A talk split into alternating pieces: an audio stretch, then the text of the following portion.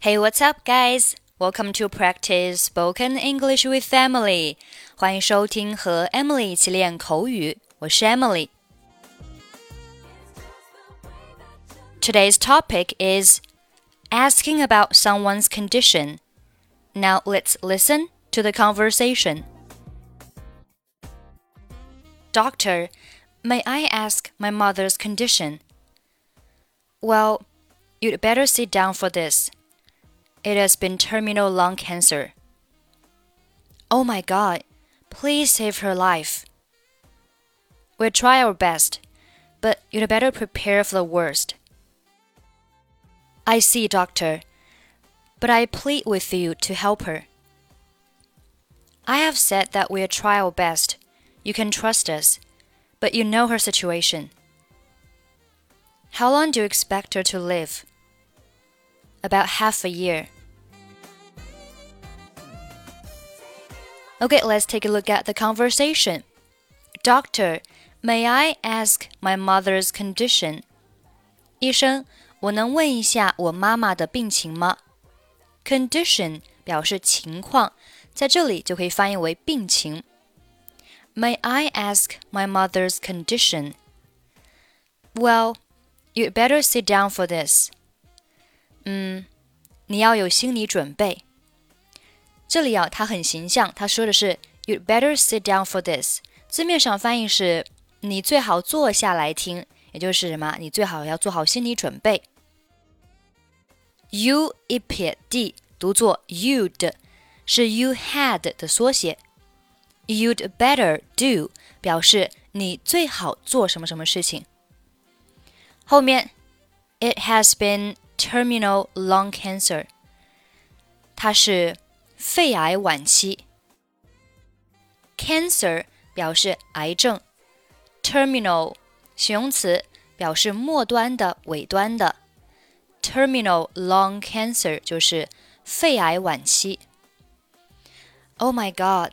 天哪！Please save her life，请救救她。Save 有拯救的意思， 请拯救她的生命。Please save her life。We'll try our best。我们会尽力的。But you'd better prepare for the worst。但是你要有最坏的打算。这里又出现了 you'd better do，表示最好做什么事情。Prepare for the worst 就是嗯为最坏的事情做打算。I see, doctor。啊，我明白，医生。 But I plead with you to help her。但是我求你帮帮她。Plead 有恳求、请求的意思。Plead with somebody to do something 表示恳求某人做某事。我恳求你帮帮他。I plead with you to help her. I have said that we'll try our best. 我已经说了， 我们会尽力的。You can trust us. 你可以相信我们。But you know her situation. 但是你知道她的情况的。这里的 situation 和上面的 condition 意思是一样的，都是表示情况、情况、处境。How long do you expect her to live？你预料她能活多久？Expect expect 有预料、预期的意思。About half a year，大概半年。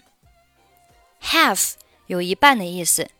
half a year。a year 表示一年，那 half a year 就是半年。